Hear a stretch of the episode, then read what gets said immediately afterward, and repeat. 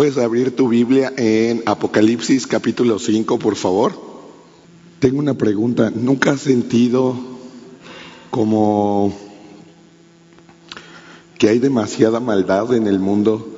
O de repente así como que las cosas se ponen mal, peor y como que no pareciera que va a mejorar esto. Y, y, la intención el día de hoy no es desanimarlos, sino todo lo contrario, que salgamos animados. Y entonces, pues hoy vamos a estar viendo el capítulo 5, gracias Chaco. Pero te voy a dar un poco de contexto antes de que, de que empecemos. Mira, para este punto de este libro, Juan tiene como 70 años, el que fue uno de los discípulos de Jesús, y mientras estaba prisionero en la isla de Patmos, tuvo un encuentro con Jesús. Y luego en capítulo 4 él es llevado al cielo y gracias a eso es que nosotros podemos saber un poco de lo que va a suceder en el futuro. Y entonces lo primero que él ve cuando está en el cielo no es a su abuelita, no es a sus parientes, lo primero que él ve es el trono y al que estaba sentado en el trono. Y luego comienza a describirnos todo lo que había alrededor del trono y, nos dice que había 24 ancianos con vestimentas blancas y que tenían coronas en sus cabezas. Nos dice que del trono salían relámpagos, truenos, voces, que había siete lámparas de fuego y esas lámparas representan el trabajo del Espíritu Santo que ha sido completado en la tierra. Y, y, luego nos menciona que había como una especie de mar, pero estaba tan limpio como el cristal. Y alrededor del trono había unos seres que de día y de noche todo el tiempo estaban diciendo, Santo, Santo, Santo, el Señor Dios Todopoderoso, el que era, el que es y el que ha de venir.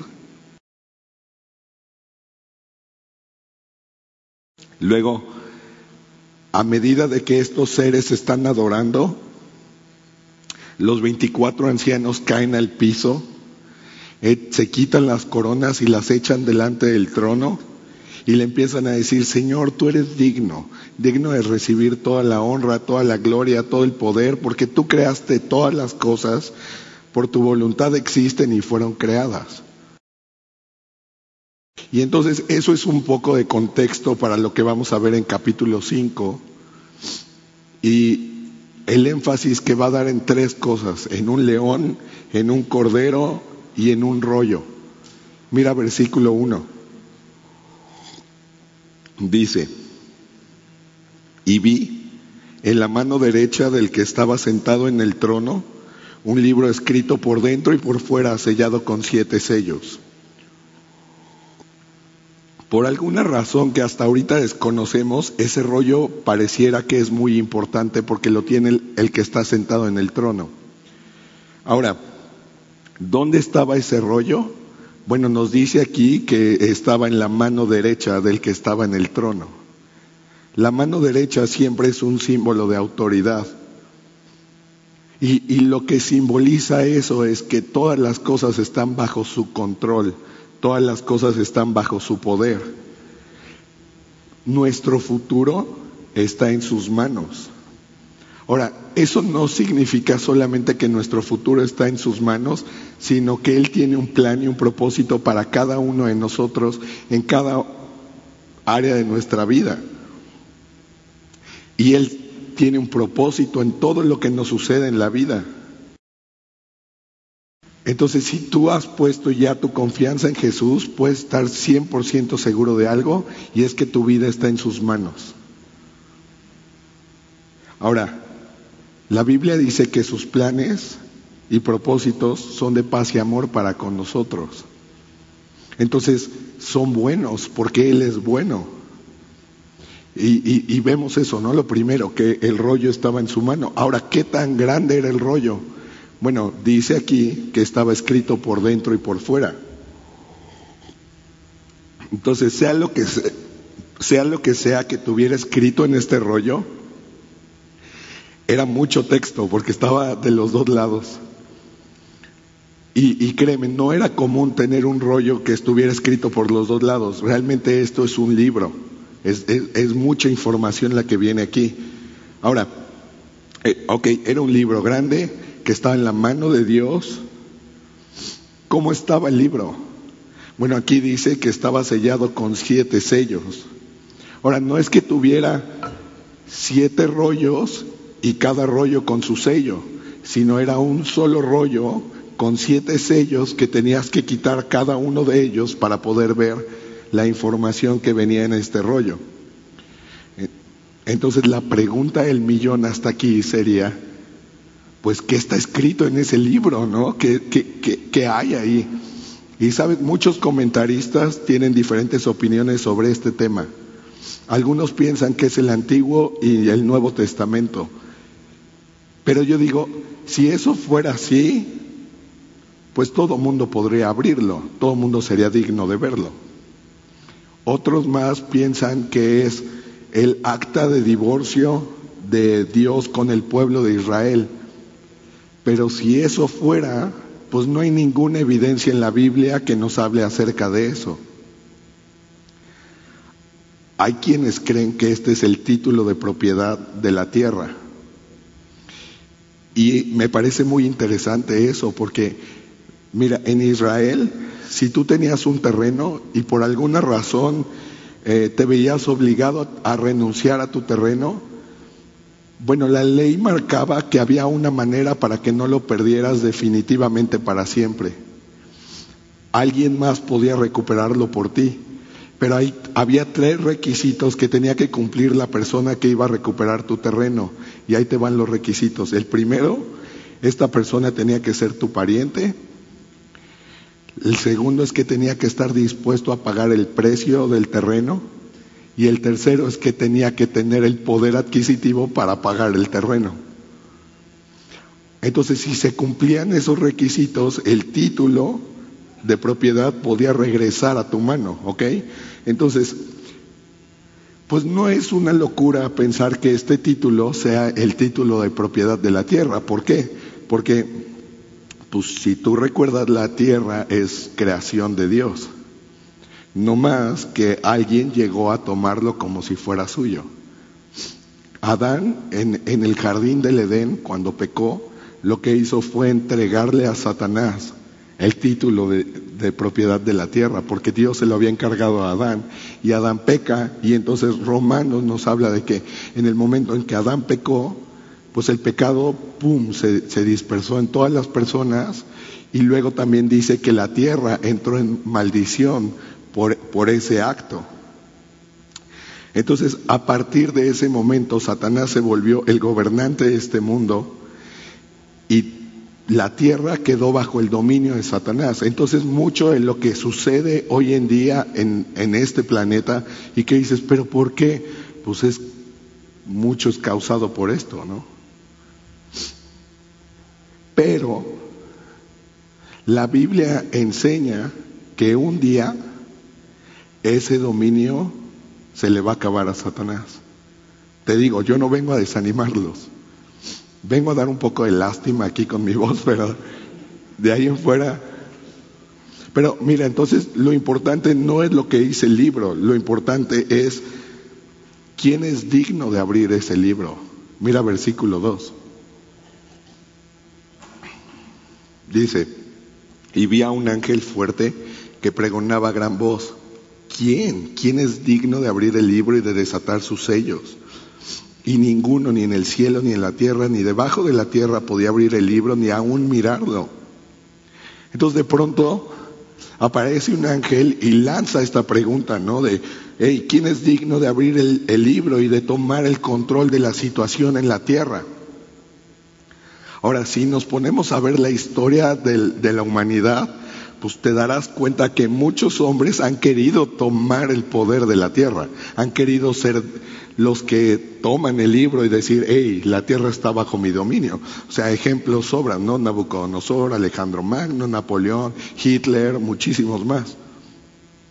Pero, insisto, la pregunta no sería, ¿quién lo quiere abrir? Gente que lo quiere abrir sobra, sino quién es digno de abrirlo. El problema aquí vemos es que nadie ni en toda la tierra ni en el cielo, ni en ningún lugar había digno de abrir ese libro. Entonces no se podía solucionar este problema, nadie podía abrirlo. Y de pronto versículo 4, mira lo que dice. Y lloraba yo mucho, es Juan, ¿no? El, el discípulo amado empieza a llorar por la situación y si lloraba yo mucho porque no se había hallado a ninguno digno de abrir el libro, ni de leerlo, ni de mirarlo. Entonces cuando Juan se da cuenta de la situación, se quiebra.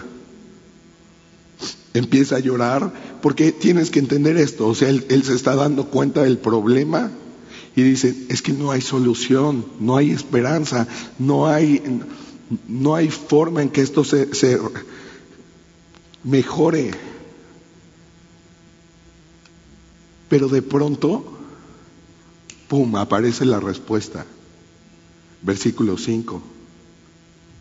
Dice, y uno de los ancianos me dijo, no llores.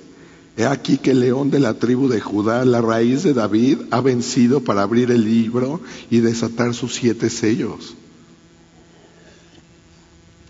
Mientras Juan está llorando, uno de los ancianos aparece para decirle, hey, hey, hey, tranquilo, hay alguien que puede resolver el problema. Y lo presenta este anciano como el león de Judá, la raíz de David y el que ha vencido. Ahora, algunos de los que vinieron hoy a Semilla, creo yo que vinieron con situaciones que no tienen idea de cómo se van a resolver. Y que quizá como Juan están preguntándose, ¿y esto cómo rayos lo voy a solucionar? Y tal vez a simple vista pareciera que no hay forma de resolverse y que no hay esperanza y que no hay solución y que nadie te puede ayudar y que nadie tiene la suficiente influencia o poder como para cambiar la situación. O sea, no sé, tal vez alguien aquí está teniendo problemas en casa, con su matrimonio, o tal vez vienes aquí y estás teniendo problemas con, tus hijos que no quieren nada con Dios y piensas no hay nada que hacer. O, o tal vez estás teniendo situaciones en tu trabajo, recorte de personal, o tal vez un tema económico. Tal vez no es nada de eso y es más bien un diagnóstico médico, tal vez no tuyo, sino de un familiar y te dijeron que ya no hay nada que hacer. Tal vez vienes con el corazón roto. O tal vez vienes esclavo de algo o de alguien. Mira, sea lo que sea que por lo que estás pasando, necesitas saber que sí hay alguien. Y a mí lo que me toca es decirte como el anciano le dijo a Juan, no llores, he aquí el león de la tribu de Judá. Jesús ha vencido. Sí hay alguien y ese alguien es Jesús. Jesús es el león. Me encanta esa imagen que nos pone aquí acerca de Jesús, porque muchas veces como que um, creo que podemos caer en el error de pensar que Jesús es hasta afeminado, ¿no? Como que estas imágenes que muchas veces nos ponen de Jesús con el pelo largo, la barba, ya sabes, pelo café y así, que anda cargando un borreguito por ahí, buscando como a ver si alguien lo quiere abrazar. Y de pronto la Biblia nos presenta a Jesús como un león, que es feroz, que es amenazante, entonces te digo, muchas veces tenemos que deshacernos por completo de las ideas que hacemos en nuestra cabeza, porque Jesús es muy diferente a eso. Y luego, en versículo 5 dice que ha vencido para abrir el libro y desatar sus sellos, ¿no? O sea, eso me, me, o sea, porque dice, el león de la tribu de Judá, la raíz de David, ha vencido. ¿Cómo es que venció? En la cruz. Cuando el mundo estaba en completa maldad, Jesús vino y murió en nuestro lugar y tomó nuestros pecados y tomó todo el juicio y luego murió en la cruz y a los tres días resucitó y de esa forma venció al pecado, los demonios, la muerte y toda clase de maldad. Ese es el Jesús del que habla la Biblia. ¿Y sabes qué? Gracias a eso la salvación nos fue dada. Entonces, o sea, está poniéndonos una imagen impresionante así de lo que está sucediendo en el cielo. Y yo me imagino a Juan en este punto que el anciano le dijo, hey, si hay ayuda, si hay alguien que puede solucionar el problema, es el león de la tribu de Judá. Y me imagino en ese momento a Juan volteando para ver al león y de pronto en lugar de encontrarse con un león, ve un cordero. Mira versículo 6.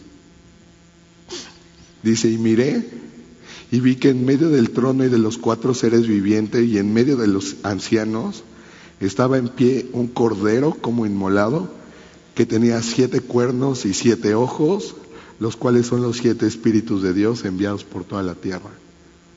Dices, órale, pues qué raro cordero, ¿no? Con siete ojos y siete cuernos. Bueno, acuérdate que el libro de Apocalipsis está plagado de simbolismos. Entonces, el Cordero, pues nos recuerda cómo Jesús vino la primera vez, que vino como, pues como eso, como un Cordero que iba a ser sacrificado. Y, y los siete cuernos son un símbolo de fuerza y de autoridad. Y los siete ojos son un símbolo de conocimiento, de que todo lo ve. Pero dice que no solamente estaba ahí un cordero con siete ojos y siete cuernos, dice que era un cordero inmolado. Entonces es un cordero que está vivo, pero que tiene marcas y cicatrices de lo que vivió. Y lo que vemos en la Biblia es que Jesús cuando resucitó, él todavía traía las marcas y las cicatrices de lo que vivió en, la cruz. Y sabes algo, si Jesús en el cielo todavía tiene las marcas de lo que sucedió en la cruz, no es para que el día que lleguemos allá nos sintamos culpables. Ay, no, qué pena Jesús. Es lo que yo te hice. No, no es para eso, no es para generarnos culpa. El hecho de que las cicatrices estén es para que podamos identificar quién es Él. Hay quienes dicen, ¿no? Que la única cosa que va a haber en el cielo del ser humano son las marcas de Jesús, lo que costó nuestro pecado. Entonces, fíjate, el cordero es Jesús, el león es Jesús. Y en este texto nos está presentando a Jesús como eso, como el cordero y el león un, contraste muy interesante, pero Jesús es cordero y es león. Mira versículo 7. Y vino y, y, tomó el libro de la mano derecha del que estaba sentado en el trono. Me encanta esa parte porque cuando parecía que no había esperanza, de pronto Jesús toma acción y, sabes que a veces la maldad en este mundo puede parecer que no tiene freno, que no hay manera en que se vaya a mejorar, que cada vez se pone peor, que no hay forma de cambiar las cosas, pero el futuro está en las manos de Jesús. Él sabe perfectamente lo que está haciendo, Él sabe perfectamente lo que está pasando y no está indiferente, sino él, quiere dejarnos esta imagen para que nosotros nos llenemos de ánimo. Y entonces mira, mira lo que sucede cuando todo mundo se da cuenta de, de que Jesús está tomando el cargo de todo lo que está sucediendo. Mira versículo 8. Y cuando hubo tomado el libro, ¿quién? Jesús. Los cuatro seres vivientes y los veinticuatro ancianos se postraron delante del Cordero y todos tenían arpas y copas de oro llenas de incienso, que son las oraciones de los santos. Tus oraciones no las echaron en el buzón de sugerencias, ¿eh? No las echaron a la basura. Tus oraciones Dios las tiene bien guardadas. Y, me encanta porque ver esto, este versículo, porque de pronto todo el llanto, toda la preocupación comienza a transformarse en adoración. Y la respuesta en el cielo fue todos postarse delante del Cordero.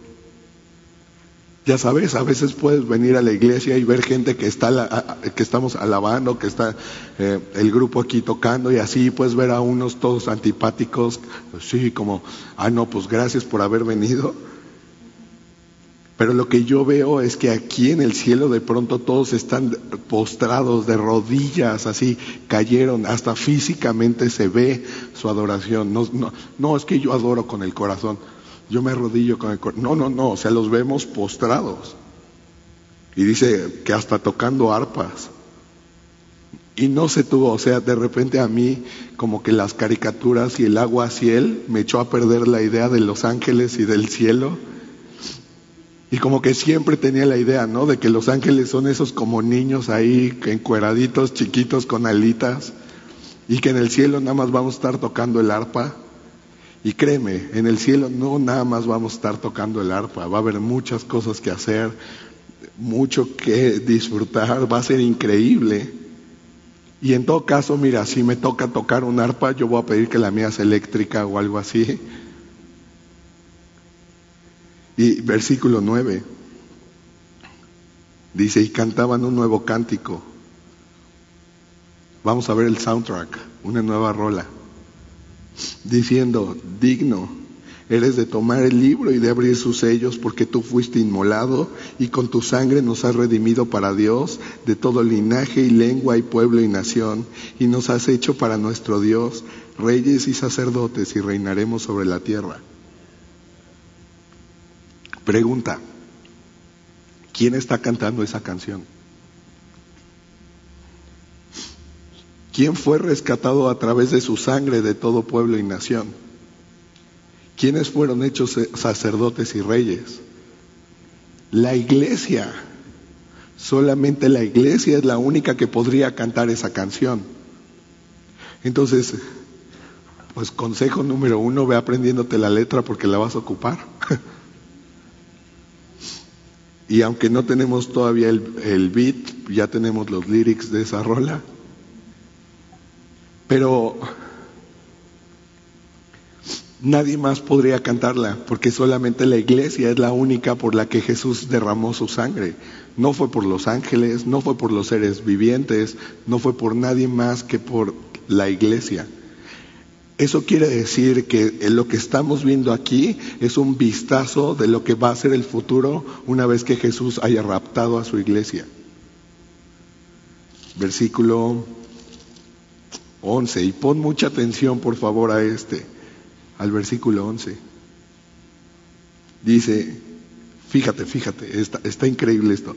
Y miré y oí la voz de muchos ángeles alrededor del trono y de los seres vivientes y de los ancianos, y su número eran millones de millones. Entonces de pronto, hasta deja de contar, ¿no? O sea, uno, dos, ay no, ya, millones de millones esto.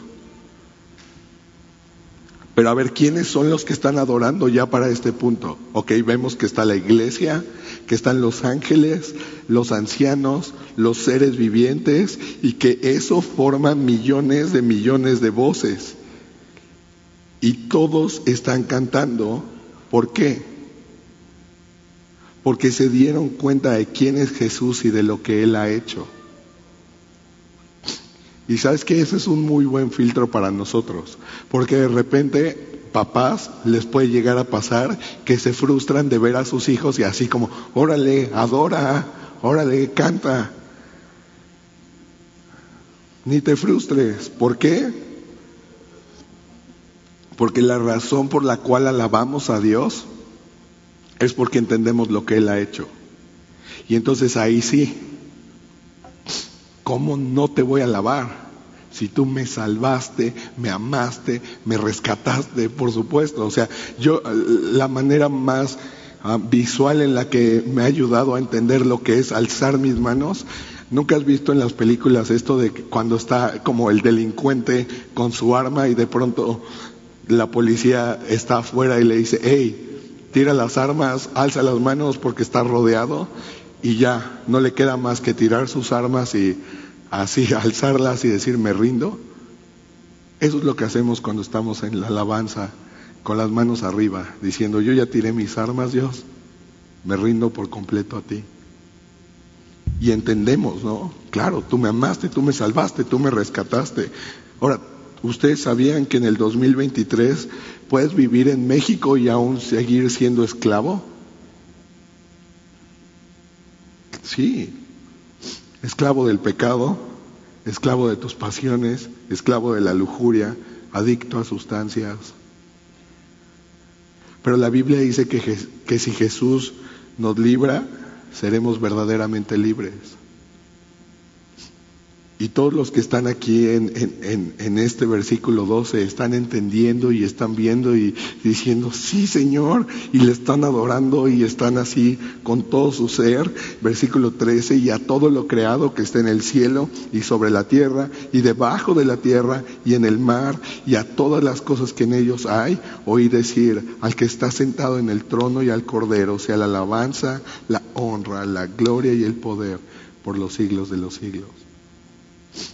De pronto en la alabanza no solamente están los ángeles y la iglesia y todo, sino se empieza a sumar las ballenas, los delfines, las águilas, los leones, los tigres, las lombrices, todo lo creado. ¿Sabes? Va a haber un día en que toda la creación le va a dar la gloria a Dios. Versículo 14. Y los cuatro seres vivientes decían amén. Y los veinticuatro ancianos se postraron sobre sus rostros y adoraron al que vive por los siglos de los siglos.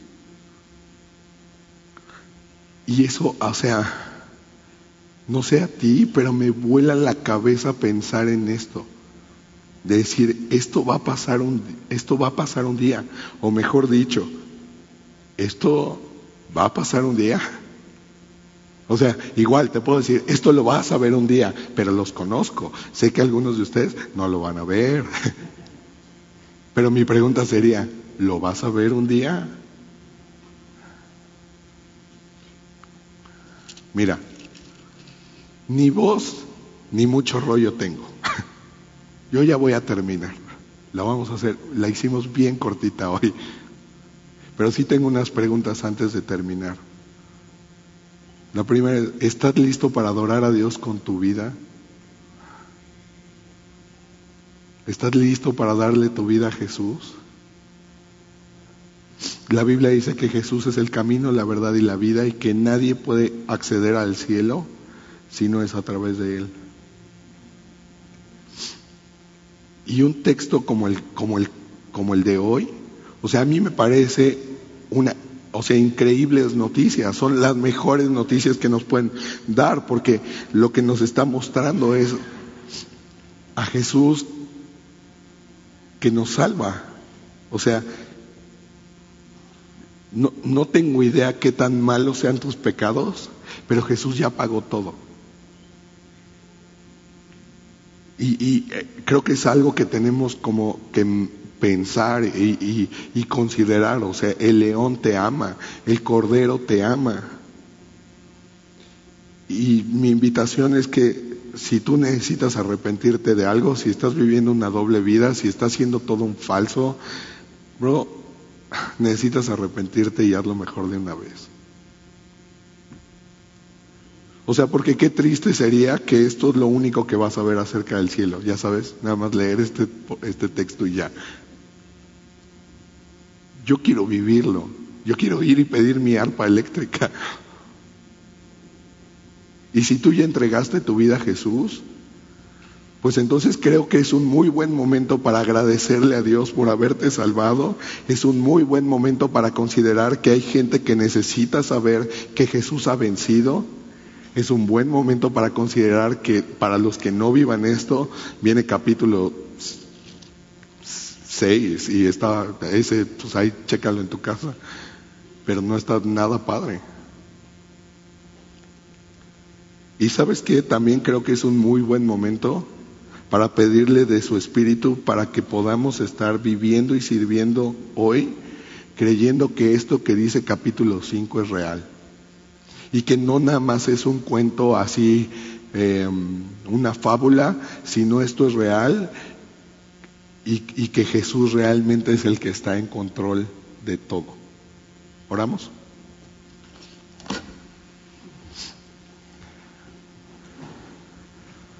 Dios, gracias Señor, porque pues sí, o sea, a veces el, en el día a día las cosas que vivimos, las cosas que vemos, las cosas que nos llegan. De pronto es mala, noticia tras mala noticia, situaciones que nunca hubiéramos escogido pasar, enfermedades, crisis, conflictos, problemas. Y a veces podemos comprar la mentira, y creo que todos aquí lo hemos hecho más de una vez, de pensar, pues que eso es todo y que tú estás como ajeno o ausente a ese tipo de situaciones. Pero, Señor, gracias, gracias por enviar a tu Hijo, gracias por, por, Jesús, que, gracias por, por mandarlo a Él y que, y que Él viniera a dar su vida por gente indigna como nosotros. Y, pues realmente no hay mucho que, que decir más que gracias. Y Señor, yo te pido que sea tu Espíritu el que nos cambie nuestro corazón, cambie nuestra forma de pensar y eso produzca un cambio en nuestra forma de vivir y que genuinamente queramos y anhelemos despertar cada mañana diciendo, tú guíame, tú ponme en donde tú quieras que yo esté Tú ah, muéstrame con qué personas tú quieres que hable. Tú dirige mis pasos a donde tú quieres que yo esté y, sé claro en donde tú no quieres que yo esté. Señor, y, gracias te damos por Jesús, gracias te damos por tomar el control. Y queremos ser parte de, de esta alabanza que de por sí ya está en el cielo, Señor. Y gracias te damos en el nombre de Cristo Jesús. Amén.